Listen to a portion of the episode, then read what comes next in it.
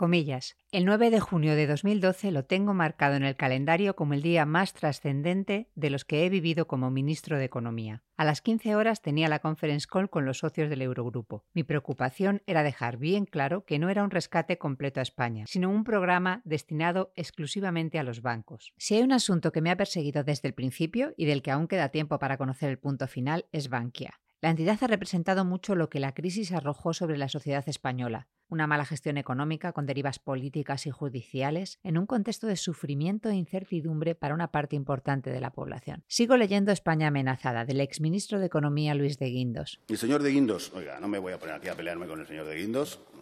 Te quiere citar el señor de Guindos o hacerle propaganda a su libro, usted mismo la hace, a mí me da completamente igual. Hombre, don Rodrigo Rato, ¿cómo estamos? Por cierto, se nota que le da a usted completamente igual. Yo le digo lo que yo sé. No voy a hablar de la profesionalidad de cada cual, en las, en los- en las sociedades financieras que ha estado o lo que han sucedido. Me parece que no, no es lo que nos trae hoy aquí. Rato de Guindos. De Guindos, rato.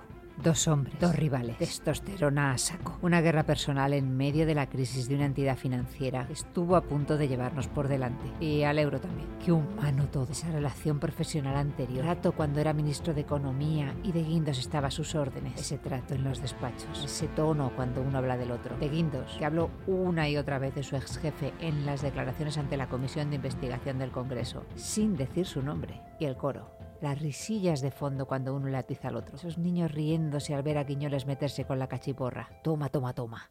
Hace 10 años, España pedía ayuda a Europa para poder rescatar a su banca. Hace 10 años empezaba la caída de uno de los grandes símbolos del milagro español. Un intocable hasta ese momento. Momento que, por cierto, cada uno de ellos, de guinto rato, recuerda a su manera. El 6 de mayo, el ministro de Economía me exigió la dimisión, que se hizo efectiva el 9. El lunes 7 de mayo, el presidente del Grupo me informó de su intención de dimitir, que también trasladó a la Comisión Nacional del Mercado de Valores mediante un comunicado en el que decía haber decidido pasar el testigo a un nuevo gestor por estimar que era lo más conveniente para esta entidad. 7 de mayo de 2012. Esa noche, esa misma noche, tras anunciar su dimisión al frente de Bankia, Rato reserva mesa en el restaurante El Cuenco de Pepa y se da un homenaje de, bueno, 341,65 euros. Y hagan sus apuestas, saca su tarjeta Black de Bankia y paga. El anterior presidente de Bankia, Rato, Rodrigo Rato.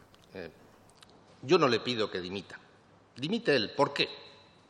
Uno, porque veía todo lo que se venía encima. Dos, porque había hecho, había presentado unas cuentas sin auditoría, que es una falta especialmente, especialmente relevante. No sé si usted es, consciente al respecto.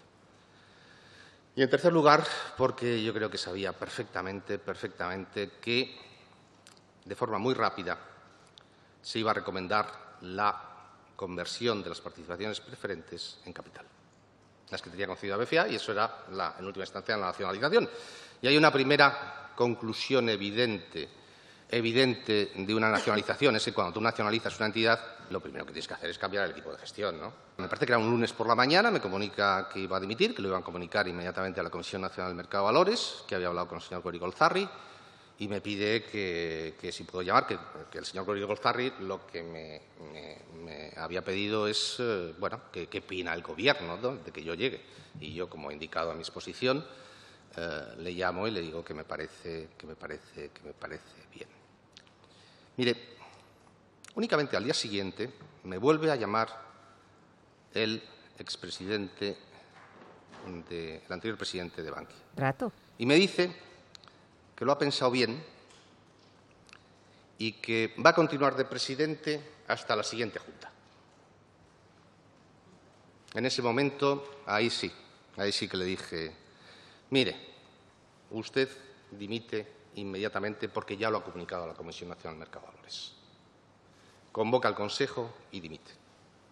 A lo mejor el anterior presidente de Bankia Rato. estaba confundiendo lo que era la petición inicial, que nunca existió de dimisión, con esta específica, que sí existió. El 9 de mayo, los consejos de administración de BCA y de Bankia aceptaron la renuncia, nombraron al nuevo presidente y acordaron además solicitar al FROP la conversión de participaciones preferentes en acciones ordinarias de capital. Y la acción de Bankia se desplomó. Permítame recordarles, la Comisión Nacional del Mercado de Valores impuso a Bankia una sanción por una infracción grave como consecuencia de prácticas de manipulación de mercado en las semanas previas a la dimisión del anterior presidente. Vale, vale, vale. Por favor, señor de Guindos. Que yo no niego esa operativa ilegal con acciones propias de Bankia en los últimos días de Rato, ni digo tampoco, como parece que quiere dar a entender el señor Rato, que su dimisión, por el hecho de ser él, hiciera que se cayese la acción. Pero hace 10 años pasaron cosas loquísimas en este país. Y estamos aquí para recordarlas porque el mundo, y cuando digo el mundo me refiero al mundo de los dineros, perdió por completo la confianza en España. Estábamos mal, teníamos un roto de impagos del sector inmobiliario en el sector financiero enorme, sí, pero lo que pasó es que dejaron de creerse nuestras cifras, perdieron la confianza en nuestro supervisor y pidieron revisiones exhaustivas de las entidades financieras españolas por firmas externas, mientras se publicaban informes de sesudas casas de análisis que hablaban de agujeros en la banca de hasta 270.000 millones de euros, más de una cuarta parte del PIB español. Este país estaba mal, muy mal, y no seré yo quien venga aquí a defender la gestión de rato, pero pasó algo más que eso para tumbar los títulos españoles en bolsa y disparar la prima de la deuda española y para poner al euro contra las cuerdas. Algunos países del euro, entre ellos España, se asomaban de nuevo a la recesión. Las políticas de austeridad seguían siendo la consigna. Los tira y afloja con Grecia iniciados en 2010 se habían convertido en algo que tensionaba los mercados de forma periódica y España estaba metida en una locomotora de reformas, de recortes y de incertidumbre, todas a la vez, y el dinero huyó. Y sí, en medio de todo aquello ocurrió lo de Bankia. A los hechos, por favor.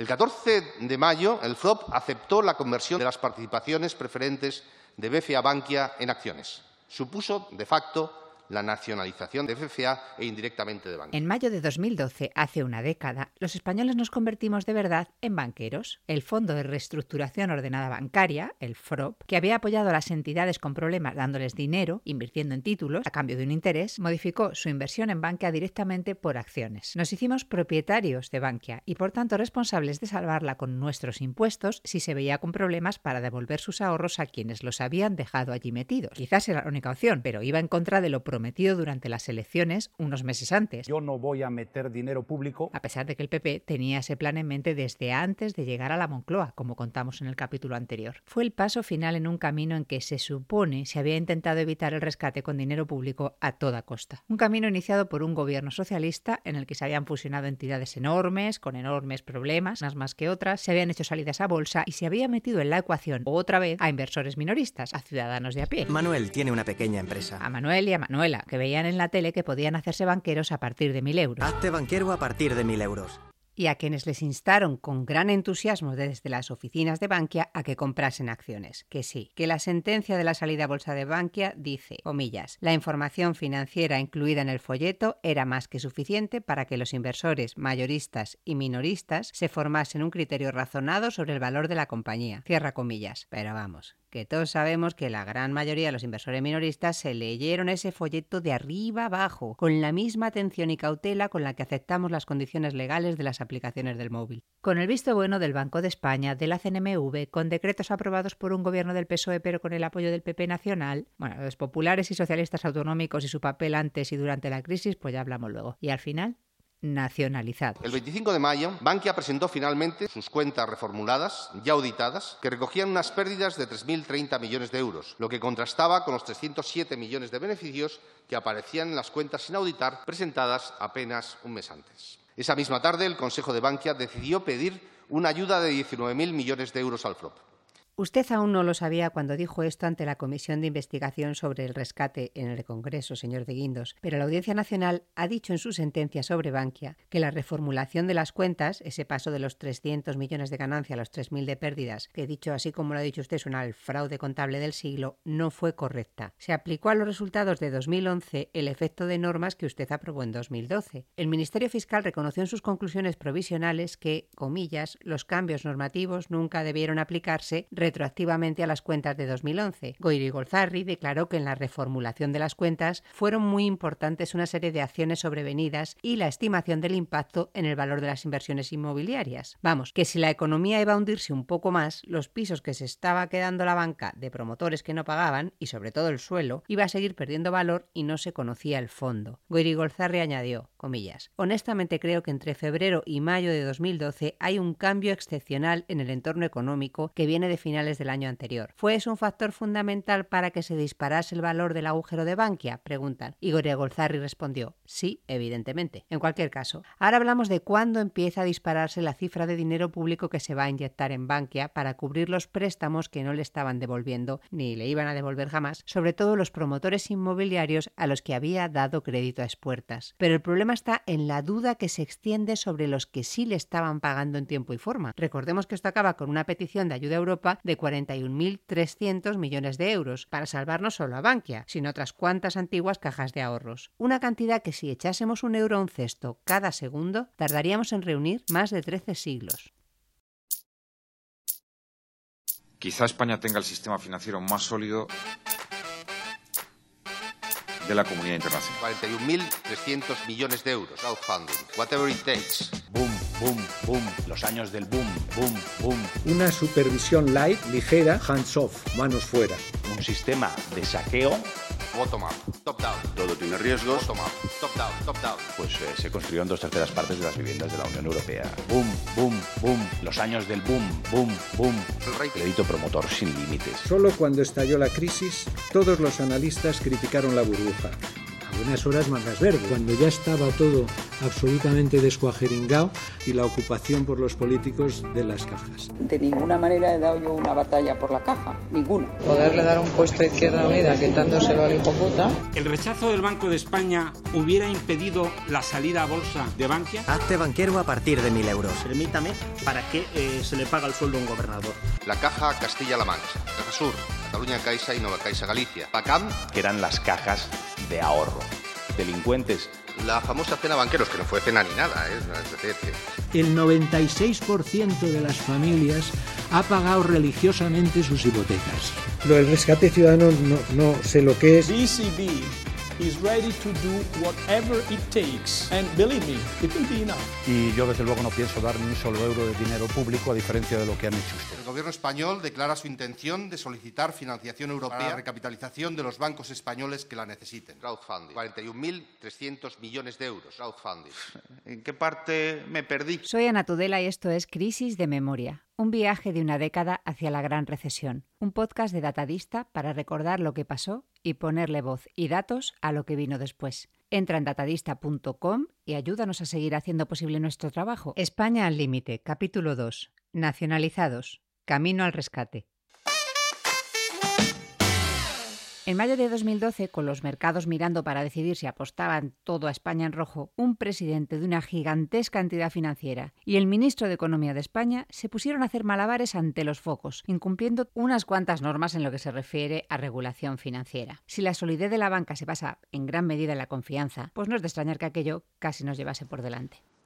El 4 de mayo, la Comisión Nacional del Mercado de Valores publicó un hecho relevante con las cuentas del ejercicio anterior que Bankia había presentado, que no iban acompañadas del correspondiente informe de auditoría.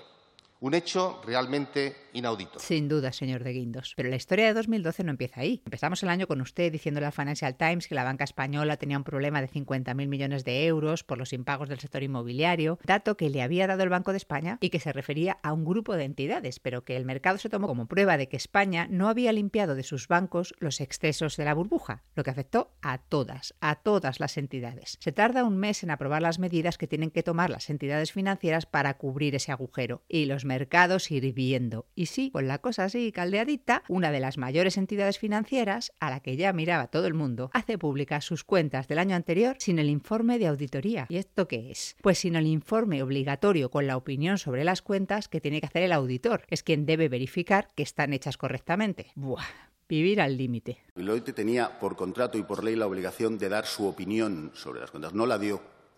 No la dio, pero la había dado informalmente. El 19 de abril hay un documento de Deloitte que está en la causa, en la cual Deloitte no tiene ninguna salvedad, cero, sobre las cuentas de Bankia.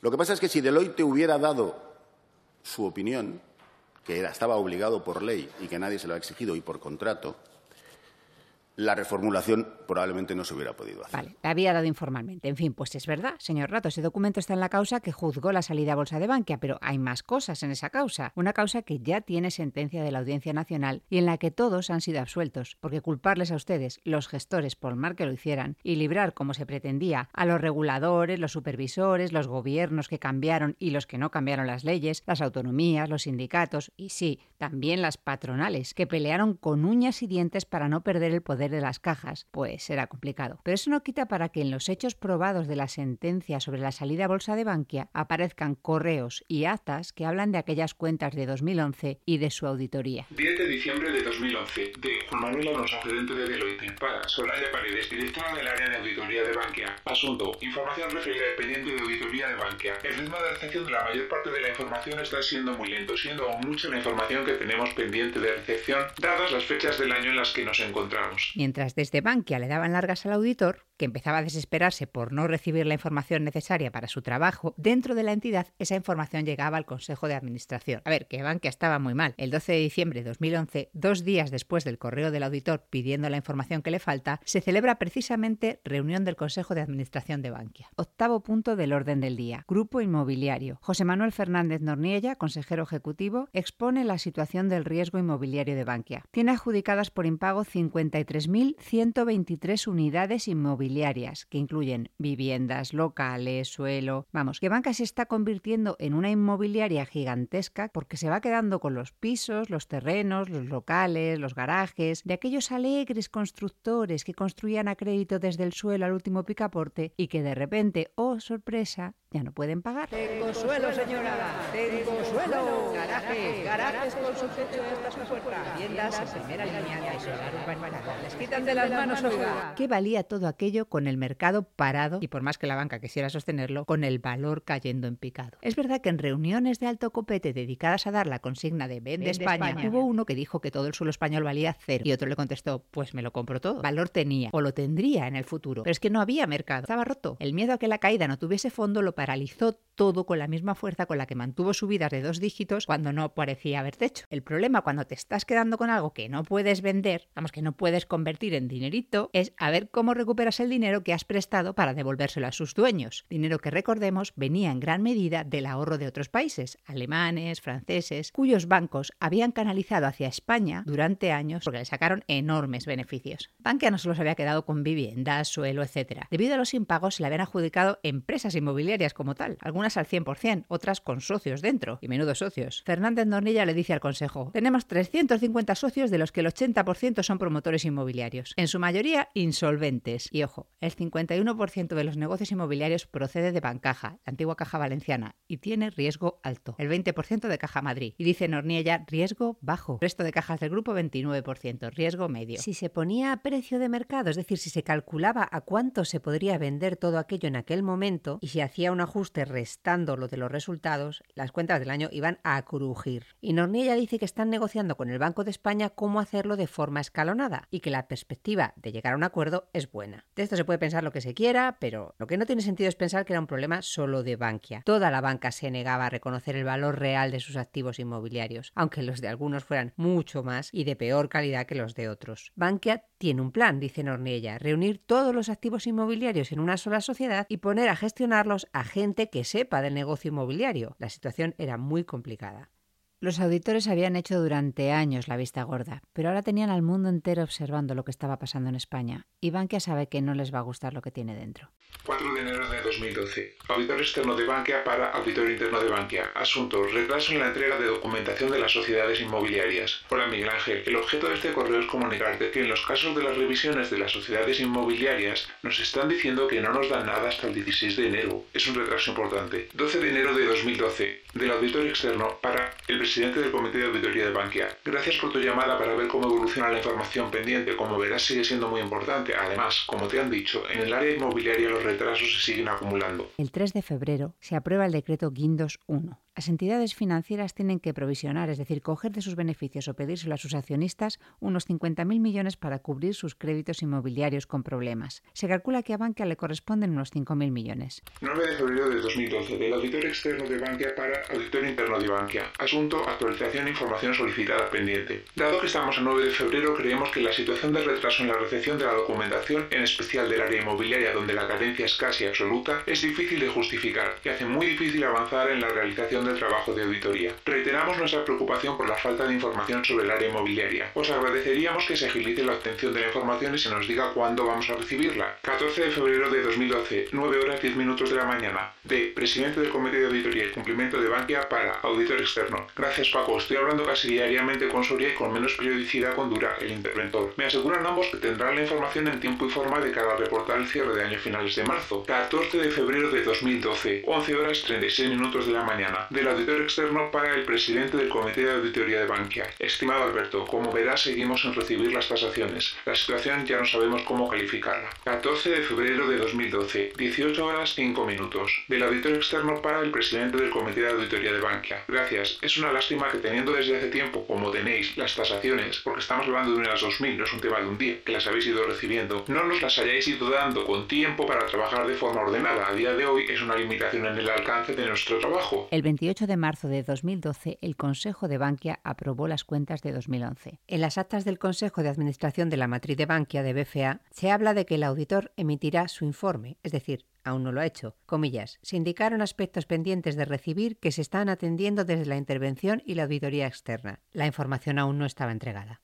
El 17 de abril de 2012, el Departamento de Inspección de la Dirección General de Supervisión del Banco de España le dice a Rato que han aprobado el plan de saneamiento para cumplir con el decreto Guindos 1. 18 de abril de 2012, Rato llama por teléfono al auditor externo. Quiere saber qué pasa con el informe de auditoría, si va a ser favorable. Rato es quien le dice que va a haber una inyección de capital público en Bankia y entonces el auditor le contesta que en ese caso la auditoría sería favorable. Rato le pide entonces que se lo mande por escrito se lo pone por escrito en un correo, el correo del que habla usted, señor Rato. El 24 de abril de 2012, Ángel Aceves dimite como presidente del Comité de Auditoría y Cumplimiento de BFA. El 25 de abril, el Fondo Monetario Internacional, a petición del Gobierno de España, anticipa la publicación del informe sobre la banca española. No cita Bankia, pero hablan de ella sin dejar lugar a dudas. 30 de abril. Se remiten las cuentas de Bankia a la CNMV sin informe de auditoría. 4 de mayo. Se publican las cuentas como hecho relevante, sin informe de auditoría. 7 de mayo. Comunicado a la Comisión Nacional del Mercado de Valores del presidente de Bankia, don Rodrigo de Rato y Figaredo. Como presidente de Caja Madrid desde enero de 2010 y después como presidente de Bankia, Hemos Madrid lideró con éxito la mayor operación financiera de España en la que han participado siete cajas. Caja, la Caja de Canarias. Vamos a sacar la bolsa con un reforzamiento patrimonial de 3.000 millones. 2011 Bankia consiguió unos beneficios de 309 millones de todos los anteriores hitos, he decidido pasar el testigo a un nuevo gestor por estimar que es lo más conveniente para este. Proponer a José Ignacio Goirigolzarri como presidente ejecutivo de BFA y Bank. Para mí ser presidente de Bankia, BFA y Caja Madrid durante estos dos años ha sido un gran honor y me ha dado grandes satisfacciones personales y profesionales. La confianza depositada en nosotros por más de 10 millones de clientes y más de 400.000 accionistas es una de las mayores satisfacciones que he tenido como presidente de Bankia y la gran fortaleza que respalda el futuro de esta entidad. Después de años negando las cifras de saneamiento de la banca que habían apuntado insistentes informes casi desde el principio de la crisis, de un cambio de gobierno que trajo el reconocimiento público de esas cifras mucho antes del decreto de saneamiento que se vendió como la cura al mal que se arrastraba, llega aquella semana. Una semana de reuniones en el Ministerio de Economía a espaldas del Banco de España, cuya plana mayor está en Basilea y no se entera de nada, y de la salida de rato después de unas cuentas sin auditar. Nadie se fía de España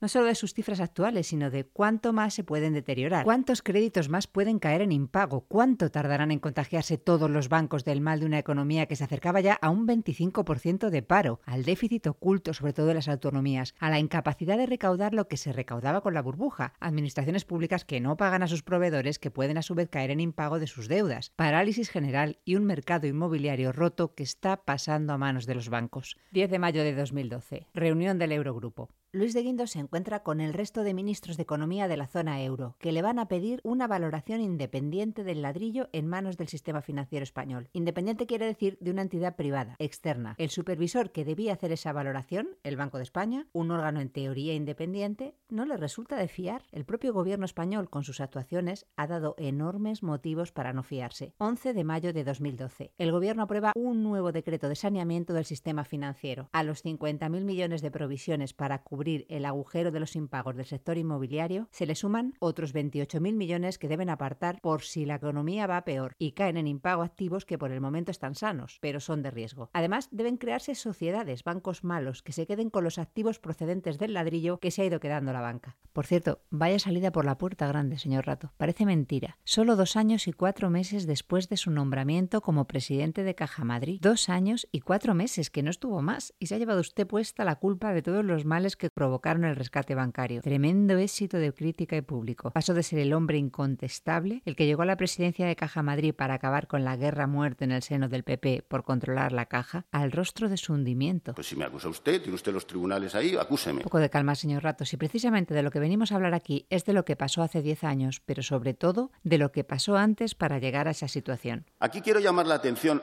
a sus señorías sobre dos comparecencias parlamentarias que se produjeron en mayo del 2012.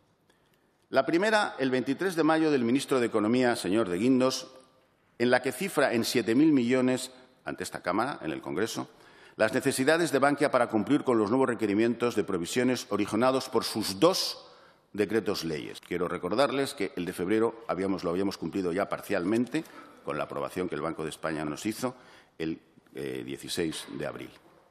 Por lo tanto, quedarían para cumplir con los dos eh, decretos unos 5.000 millones.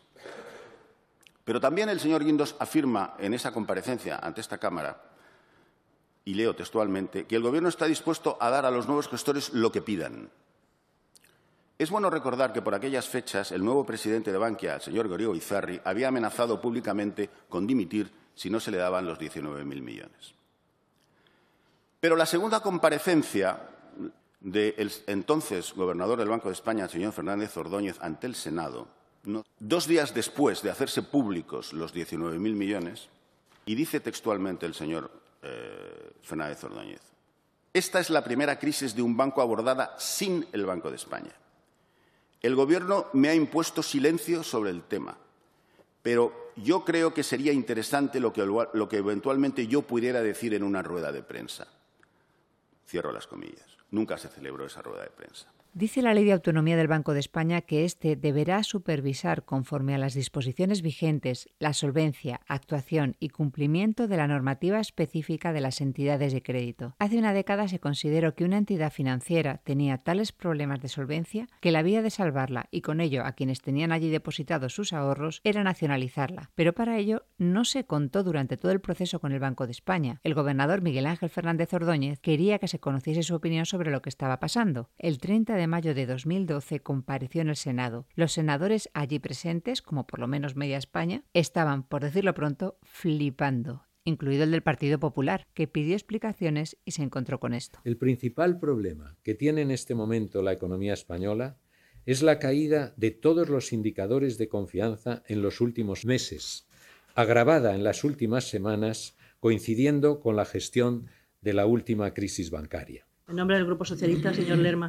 Que ha habido una comparecencia solicitada por el gobernador en el, en el Congreso para explicar la situación que no parece haber sido atendida por el Gobierno. En nombre del Grupo Popular tiene la palabra el señor Utrera. Me gustaría entender, oír una explicación de cómo es posible que de unos planes de ajuste de apenas 5.000 millones de euros tengamos que pasar dos solicitudes de fondos que ciertamente no considerábamos como posibles hace unas semanas. El Banco de España me consta que tiene inspectores full time, es decir, jornada completa, todo el día, todo el día durante años, en las principales, en todas las entidades financieras, pero en las principales por docenas. La inspección del Banco de España es completamente intrusiva y de eso presume. Y además yo creo que es buena que sea intrusiva, porque está dentro de las entidades. En Bankia había 15 personas fijas constantemente dentro de la entidad. Tanto, esta teoría de que el Banco de España no conocía las cuentas Es imposible. A mí me gustaría contestarles. Yo escribí una carta a la presidenta de la Comisión de Economía diciendo que veía una preocupación de la opinión pública, que yo creo que el gobernador del Banco de España debía dar su versión sobre el tema, sobre todo cuando se estaba dando otra. Me parecía que era legítimo que los ciudadanos pudieran conocer la versión del Banco de España. Bueno, parece que, parece que el gobierno considera que el gobernador del Banco de España no debe hablar en este momento, o si habla en puerta cerrada. ¿Qué es lo que yo creo? A pesar de que creo que la verdad es lo que cada uno juzga, pero uno debe tener la versión del gobierno, de los gestores, de el, eh, del Banco España. ¿no? El gobierno decide en este momento que no. Y yo les digo una cosa, eh, en este momento la situación de desconfianza del país es tan grave que yo creo que hay que aceptar lo que dice el gobierno, a pesar de que a mí me gustaría hablar. Ustedes pueden imaginar que yo mañana digo que voy a hacer una rueda de prensa y algunos vendrían, ¿verdad? Algunos para contar cómo veo yo cuándo ha sido, cómo estaban las cajas en la situación antes de la integración, todos los procesos de leyes que obligaron a integraciones, etcétera, y cómo se ha gestionado esta crisis bancaria, ¿no? que no la ha gestionado el Banco de España. Es quizá la primera crisis bancaria que, que no ha gestionado el Banco de España. Y sobre todo eso tengo opinión. Y estamos en una situación muy seria. Y quien lleva las riendas es el gobierno. Y por tanto hay que apoyarle creemos que esté equivocado o no equivocado. Y por esta razón, pues no les puedo contestar. Con la gestión de esta crisis bancaria ya hemos llegado a una situación dramática, ¿no? Y, yo tengo mi opinión, pero eh, yo creo que en este momento, si el gobierno ha decidido eso, yo creo que lo que debo hacer es eso y es lo que voy a hacer. Bueno, por tanto, lo siento, no contesto nada a nada. Siendo aún gobernador del Banco de España, se negó o le impusieron no hablar de Bankia unas semanas después de su nacionalización. ¿Estaba usted de acuerdo, señor Javier Aristegui? Más que nada porque era usted su gobernador del Banco de España en aquellos días convulsos. Hombre, vamos a ver, para la estabilidad financiera española en aquel momento era imprudente hablar de esos temas. ¿eh? Y por tanto, de la Comisión de Economía del Congreso me llegó el criterio de que se había acordado por los representantes en la comisión que no se iba a hablar de Bankia, se podía hablar de cualquier otra cosa. Y a mí me pareció que era lo prudente y lo sensato. ¿Qué decía eso, señor de Guindos? Ante los problemas hace falta ser transparente, hablar con claridad y actuar con prontitud. Eso es lo que hizo este Gobierno desde el primer momento, particularmente en el ámbito financiero, que fue sometido al mayor ejercicio de transparencia de toda la banca europea. Ay, la memoria puñetera. Esto debe ser porque la Comisión de Investigación del Rescate Financiero se tardó en hacer seis años. Y porque esto lo dijo en esa comisión seis años después. Porque, a ver, transparencia, transparencia. Por más que se pidió, no hubo comisión de investigación sobre el rescate en 2012. Lo que hubo fue esa versión light a la que ni están obligados a acudir aquellas personas a las que se cita, ni están obligadas a decir la verdad. Vamos, que se le debe haber olvidado. Si no, claro, pues esto, pues no. Como decía un famoso pensador, la vida solo puede ser comprendida hacia atrás, pero únicamente puede ser vivida hacia adelante. Tiro, tire usted hacia adelante, que nosotros estamos aquí precisamente para comprender. Déjenos en aquel 30 de mayo de 2012 con el gobernador del Banco de España. A ver si nos dice algo de esa cifra de 19.000 millones que necesitaba Bankia. Uh, no sabemos ni cuánto va a ser. No, lo tiene que señalar el gobierno hasta qué punto. Esto es normal. Esto, a su juicio, es un procedimiento normal, a pesar de la regulación y la normativa en España y, el carácter que tiene que tener el Banco de España y sus funciones. Es normal que en un caso de estas características, cuando ya han percibido que hay un problema contable de enorme magnitud, las relaciones sean con el Ministerio de Economía y no el Banco de España. ¿Usted dijo algo? ¿Hubo reuniones previas, borradores anteriores en esas reuniones con el Ministerio de Economía? ¿Cómo fue el proceso concreto? El Ministerio de Economía le dice a usted que tiene que cumplir una serie de exigencias su relación es absolutamente ópaca para el Banco de España. ¿Cómo fue realmente eh, ese proceso? ¿Cuál es el conflicto de interés que usted está sugiriendo que existe para que el Banco de España no se entere absolutamente de nada? Nosotros presentamos, según nos exigía la ley, un plan de cumplimiento del Guindos 1 al Banco de España y nos lo aprobó. Al mismo tiempo, y sin el Banco de España, el ministro me indicaba que querían que hiciéramos más. No me dijo nunca qué era más, ni cómo lo podíamos hacer.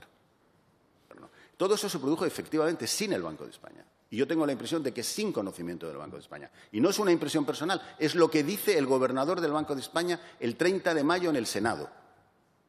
Se me ha impuesto silencio sobre este tema y esta es la primera crisis bancaria en la que el Banco de España no participa. Bueno, señor Rato, de nuevo esto es cierto, pero falta información. El Banco de España le aprobó el plan, es verdad, y también les dijo que había que generar confianza a los inversores, considerar el impacto que iba a tener la aplicación de las nuevas normas en los resultados de Bankia y hacer un plan de racionalización y profesionalización de la gestión. Los 19.000 millones no están decididos por el Banco de España en el momento de mayo. Y lo dice el gobernador en la comisión del Senado. Es la primera crisis bancaria en la que el Banco de España no participa. Pues entonces ya está. Es decir, yo no digo que estuvieran mal, pero a mí no me yo le digo que yo respondo de los 4.600 millones que pedí. Pero no puedo responder de los 19.000 millones que pidió el señor Gregorio Izarri. Lo que ya sabemos es que el Banco de España nunca estuvo, estuvo en esa cuestión. Fue una decisión política. Hombre, señor Rato, si el señor Goiri Golzarri los pidió porque hacían falta y eso en parte se debió a su gestión, algo tendrá usted que decir. ¿O es que no hacían falta? ¿No hacían falta 19.000 millones que se iban a poner de dinero público y que de hecho luego fueron más? ¿Cómo se llegó a esa cantidad? ¿Quién la calculó o la decidió? Pues como tiene usted al señor Guindos, que además le lee usted la literatura, pues nada, tráigalo usted y pregúntele. Muchas gracias, muchas gracias por hacer publicidad de, mi libro. Esto me recuerda a mí eh, cuando, ¿quién era? Me parece que era Paco Umbral, ¿no? Cuando fue ese programa aquí a la convención. Pues no, si yo aquí vengo a hablar de mi libro. Mm, bueno, su libro, capítulo 6, La dimisión de Rato. Epígrafe La cena de los banqueros. Comillas. El viernes 4 de mayo de 2012 reunió en el Ministerio a los presidentes de los cuatro grandes bancos españoles. La cena de los banqueros. Perdone, señor Saura, del Grupo Socialista que igual no le he dado el tono que merece. La cena de los banqueros. La famosa cena banqueros, que no fue cena ni nada, ¿eh? es decir que... Señor de Guindos, lo de menos es lo que cenaron. Lo importante es con quién se tomaron las decisiones de aquellos días. Emilio Botín, del Banco Santander, ya fallecido, Francisco González, del BBVA, que ya no es presidente, Isidre Fainé, de la Caixa, Rodrigo Rato, de Bankia. Si el poder pesase, no habría habido vigas que sostuviesen aquel encuentro. Es cierto que en mayo hubo una reunión entre el señor Guindos, el señor Isidro Fainé, el señor Emilio Botín y el señor Francisco González. Es cierto que hubo esa reunión, es cierto eh, que en esa reunión se pudieron contemplar posibles alternativas. Le responde el señor de Guindos en su libro, señor Alberto Garzón. Botín, González, Fainé, Rato estaban aquella tarde sentados a mi alrededor tomando un modesto tentempié. Qué empeño, por cierto, en aclarar que no fueron las bodas de Cana.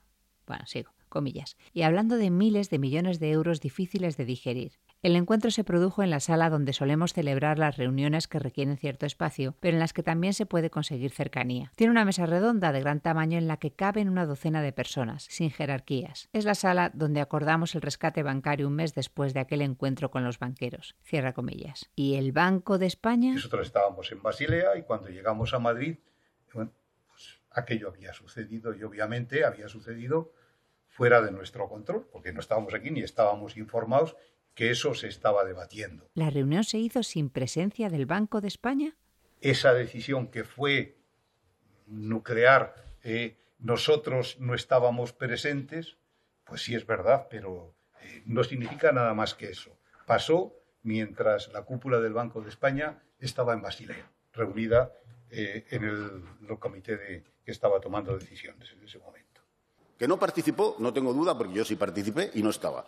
El señor Guindos en su libro lo que dice es que hubo una cena el viernes 4 de mayo de 2012 donde no estaba el gobernador eh, del Banco de España, donde estaban el señor eh, Francisco González, el señor Botín, el señor Fainé y usted mismo y el ministro. Y efectivamente no estaba el gobernador del Banco de España. Pero ¿sabe lo que, lo que, más, lo que me parece más escandaloso? Es que no en esa cena, sino dos días después, el domingo por la tarde, se vuelvan a reunir y usted le dé cuentas del plan de saneamiento para que le aprueben no el Banco de España, el plan de saneamiento de Bankia, no, los banqueros y el ministro. En mis conversaciones con el ministro de Guindos sobre Bankia durante marzo, abril y mayo del 2012, este se apoyó en los principales competidores, a los que llegó a encargar realizar cuáles eran las necesarias provisiones para Bankia. En ninguna de estas tres reuniones estuvo presente el Banco de España. Mi opinión personal, por lo que valga, es que se le ocultaron estas reuniones. Vamos a ver, eh, mire, tal como estábamos nosotros, ¿eh? es decir, eh, ¿por qué me reunía yo con, con, los banqueros en ese momento? Hubiera sido una responsabilidad que no me reunía con los banqueros. Con una crisis bancaria financiera de caballo, El ministro de Economía, el ministro de Economía, que además ya tenía prestado no sé cuánto en preferentes el FROP a las, diferentes instituciones ¿eh? y que además tenía concedidas, por ejemplo, el caso de Bankia, 35.000 millones de euros en avales, si yo no me hubiera ocupado, hubiera sido un irresponsable. Porque además estaba todo a punto, a punto de estallar. De acuerdo, señor de Guindos, dice usted en su libro. Comillas. La reunión estaba convocada para explicar a los principales actores del sector financiero en España las medidas de saneamiento adicionales contenidas en el denominado Guindos II para los bancos suponía no solo un esfuerzo añadido que iba a afectar a sus resultados y a sus accionistas, sino también la necesidad de cubrir los activos inmobiliarios considerados no problemáticos. A este encuentro le siguió otro dos días después, el domingo 6 de mayo, ambos a última hora de la tarde. No hubo cena formal. Cierra comillas. ¿Por qué otro? dice de Guindos. Continuó. Comillas. Casi al final de la reunión, Rodrigo Rato me pidió que convocase otra vez a los banqueros para hablar exclusivamente de Bankia. Se comprometió además a presentar un nuevo plan. Quedamos el domingo 6 de mayo a la misma hora en el mismo sitio. A lo largo de dos horas, Rato explicó su plan y escuchó las intervenciones de los banqueros. La más dura, la de Francisco González. A González le apoyó Botín, ante un fainé tibio. El plan de los 7.000 millones de euros de inyección pública era insuficiente porque el agujero de Bankia era más grande, según la opinión dominante. Cierra comillas. Rato lo cuenta de otra manera, claro. El hecho es que lo que pesó para resolver la situación de Bankia fue la opinión de los banqueros principales del país, que cierto conflicto de interés tenían, digo yo, porque el dinero que pusiéramos todos para sostener Bankia tenía que servir para recuperar la confianza del mundo en todo el sector financiero español. ¿Cuánto pedirías tú? Echa, echa billetes. No lo digo yo, ¿eh? Lo dice de Guindos, comillas. La situación de la entidad había que arreglarla con urgencia, porque afectaba a la credibilidad de todo el sistema financiero. Esta era la sentencia expresada o aseverada de los presentes y que reflejaba con exactitud lo que estaba en el ambiente de los mercados. Cierra comillas. Bueno, eso y el pánico de ver a España gestionar una crisis bancaria enorme como pollo sin cabeza, señor de Guindos. Pero bueno, sigo con su libro. Comillas. La reunión terminó al filo de las 10 de la noche y cuando yo estaba a punto de salir, me llama Rato y pide volver a verme esta vez a solas. Le explico que la situación ha llegado a un límite y que habría que convertir las preferentes en manos del FROP en capital. Rato me responde que ello supondría la nacionalización de la entidad y entonces insinúa que está pensando dimitir. Al día siguiente, lunes 7 de mayo, me llamó desde el coche camino de la Moncloa para decirme que iba a presentar su dimisión al presidente del gobierno. Él mismo se dio cuenta de que no podía presidir una entidad nacionalizada por un gobierno del PP. No tenía pase. Esta fue la verdadera razón de que presentara su dimisión, curiosamente a Rajoy, en lugar de hacerlo ante el Banco de España, como hubiera sido lo procedente para cualquier presidente de una entidad financiera. Cierra comillas. Señor de Guindos, ante el Banco de España. ¿Habla usted del supervisor de la banca al que excluyó usted de todo el proceso o desde luego de algunas reuniones clave en las que se trataron las necesidades de capital de Bankia y donde sí estuvieron los competidores de la entidad? Vamos a ver, eh, vuelve usted al tema de la cena a los banqueros el Banco de España no Banco de España. Pero vamos a ver, mire, yo me reunía con los banqueros, en, algunas ocasiones se reunía para pedirles dinero. ¿Por qué? Porque teníamos que hacer el fondo de, de liquidez autonómica o porque teníamos que hacer el, pago, el fondo de pago a proveedores. Y les tenía que pedir dinero. Porque nadie ponía un duro en las subastas del Tesoro español. Bueno, señor de Guindos, en su libro continúa, comillas, Rato no era un banquero al uso, seguía siendo un político y como tal se comportó en aquellos días finales al frente de Bankia. ¿Puede un político presidir un banco? Cierra comillas. Esto es lo que se pregunta de Guindos y él mismo se contesta, comillas. La condición es que lo dirija como tal, y Rato no lo entendió así. Tardó tiempo en darse cuenta de que debía profesionalizar la gestión de la entidad. Y Miguel Blesa, ¿era político o banquero? Y Julio Fernández Galloso, el expresidente de Caixa Nova. ¿Decidió él la desastrosa fusión con Caixa Galicia o se la impusieron desde la política? ¿Se acuerdan de cómo Alberto Núñez Fijo gastó un millón de euros públicos para un informe en favor de la fusión de las cajas gallegas? ¿De cómo aprobó por vía de urgencia una ley gallega de cajas pensada exclusivamente para impedir que las entidades de la región se fusionasen con cajas de otras regiones? Aquello de la galleguidad y la fusión de Caixa Nova y Caixa Galicia creó un consejo de administración de 22 personas, incluidos los dos copresidentes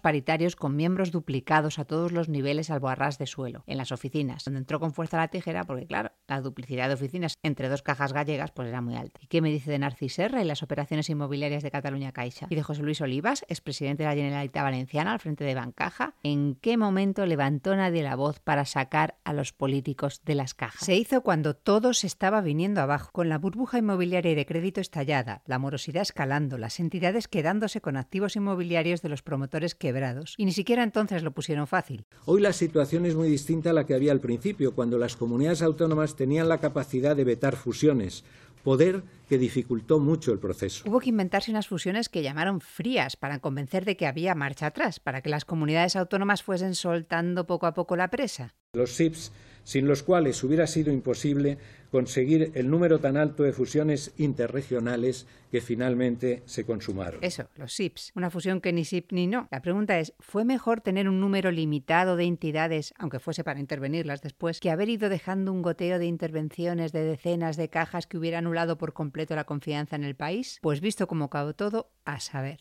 En cualquier caso, incluso con aquellas fusiones frías, los SIPs, comunidades del PP y del PSOE recurrieron la ley al Constitucional en cuanto vieron la posibilidad de que el Banco de España entrase con todo a controlar las entidades en lugar de hacerlo ellos a través de la Asamblea. Con todo derrumbándose, se agarraron a su poder en las cajas como un gato a unas cortinas. En las fusiones se negoció de todo, porque no querían unirse. Ello obligó a llevar a buen término negociaciones complejísimas entre las partes implicadas, sindicatos, gestores, comunidades autónomas, etcétera, con intereses muy distintos de los que rigen en cualquier sociedad mercantil, discusiones interminables con escasa base económica para fijar el poder de cada uno de los participantes en las integraciones de las cajas. ¿Discusiones sobre qué, por ejemplo?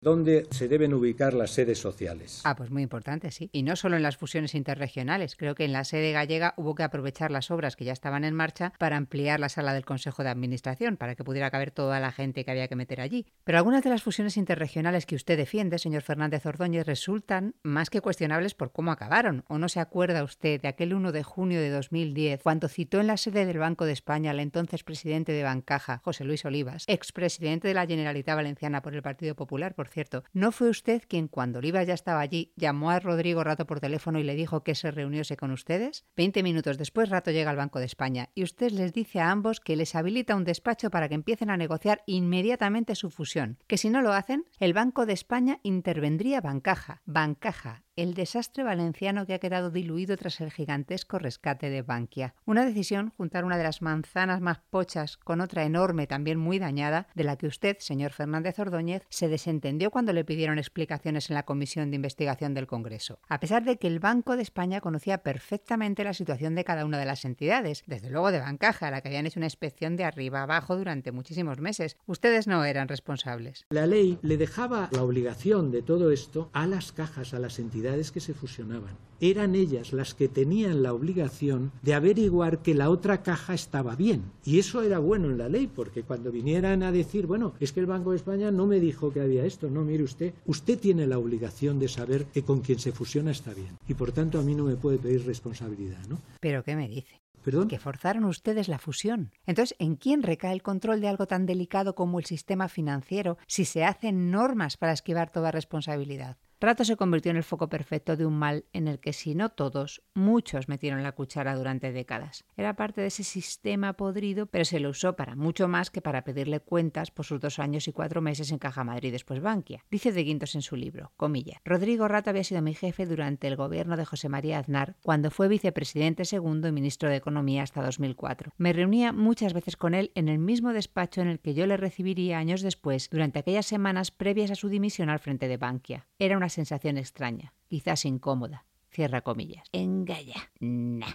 Con rato fuera de Bankia, la entidad nacionalizada, y pidiendo cerca de 20.000 millones de euros de dinero público, además del Banco de España fuera de juego, Miguel Ángel Fernández Ordóñez decidió retirarse a sus aposentos. Dimitió como gobernador del Banco de España un mes antes de que le venciese el mandato, y con él, entre otros, el subgobernador, el señor Ariztegui. Y obviamente ya el Banco de España lo que trata es digamos, de, de, en vista de que tenemos una tormenta, tratar de manejar esa tormenta y, y obviamente, eh, bueno, pues después viene ya la petición de Oliver Wyman por parte de solicitud de Europa al gobierno, etcétera, etcétera, y bueno, al gobernador le pareció lo más sensato eh, dimitir un mes antes del final de su mandato, porque convenía una clara sintonía gobierno, gobierno oposición, digamos parlamento, que pusiese un nuevo tándem y obviamente yo dije que mi puesto estaba eh, absolutamente a disposición.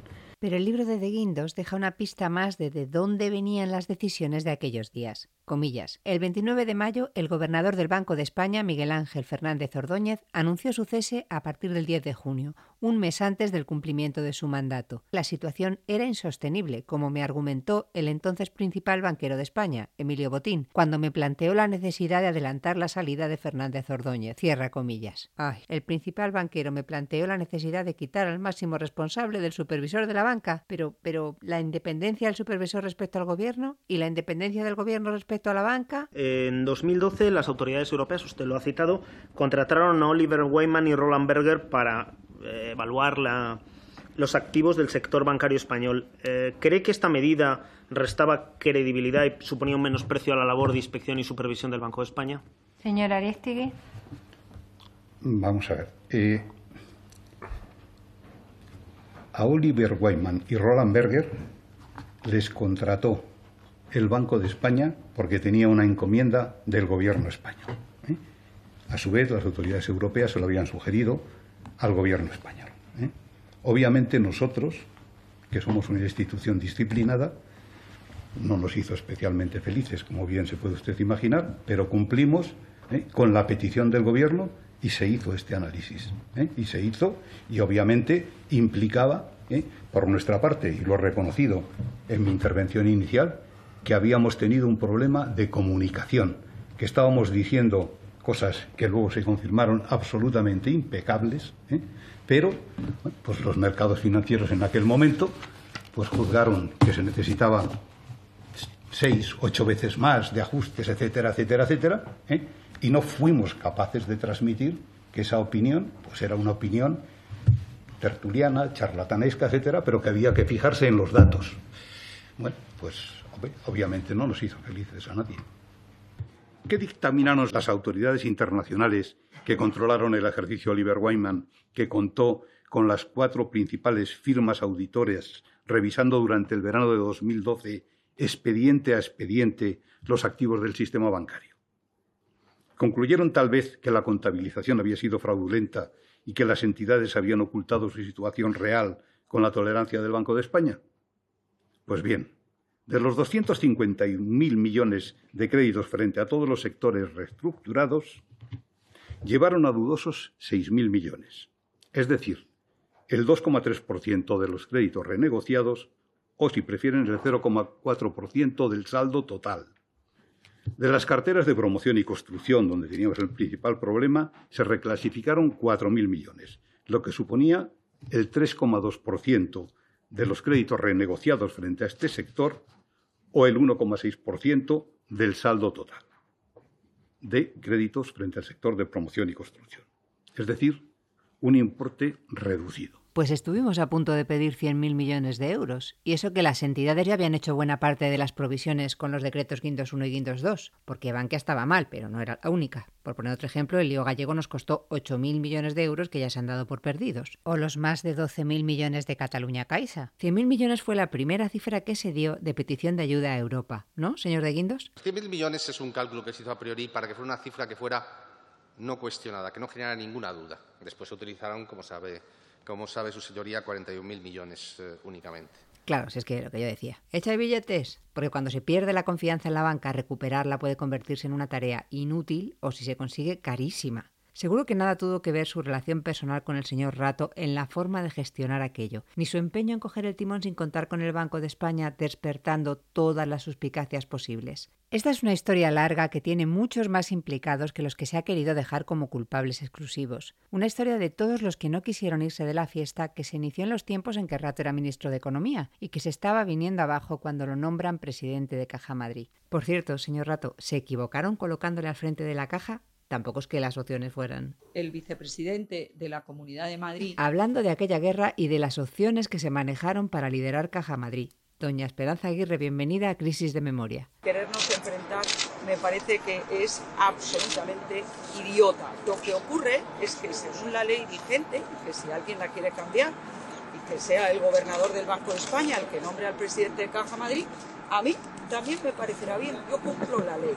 Bueno, usted tenía un candidato claro para presidir una entidad financiera que desde luego no era el candidato al que apoyaba el alcalde de Madrid, que quería que siguiera Miguel Blesa. Y la liaron parda. Cambiaron leyes, movieron sillas y papeles para salir vencedores. Ignacio González, que era su candidato a presidir Caja Madrid, solo dio un paso a un lado porque la guerra que usted y Alberto Ruiz Gallardón protagonizaron por controlar una caja, por cierto, seriamente dañada y en plena crisis financiera, alcanzó tal nivel que desde Génova les impusieron un nombre al que nadie se atreviese a cuestionar. El vicepresidente de la Comunidad de Madrid ha expresado esta mañana su apoyo a Rodrigo Rato para presidir Caja Madrid. Ignacio González, con este apoyo de esta mañana, continúa una serie de actuaciones llevadas a cabo con toda lealtad para lograr la estabilidad de una institución tan importante como Caja Madrid.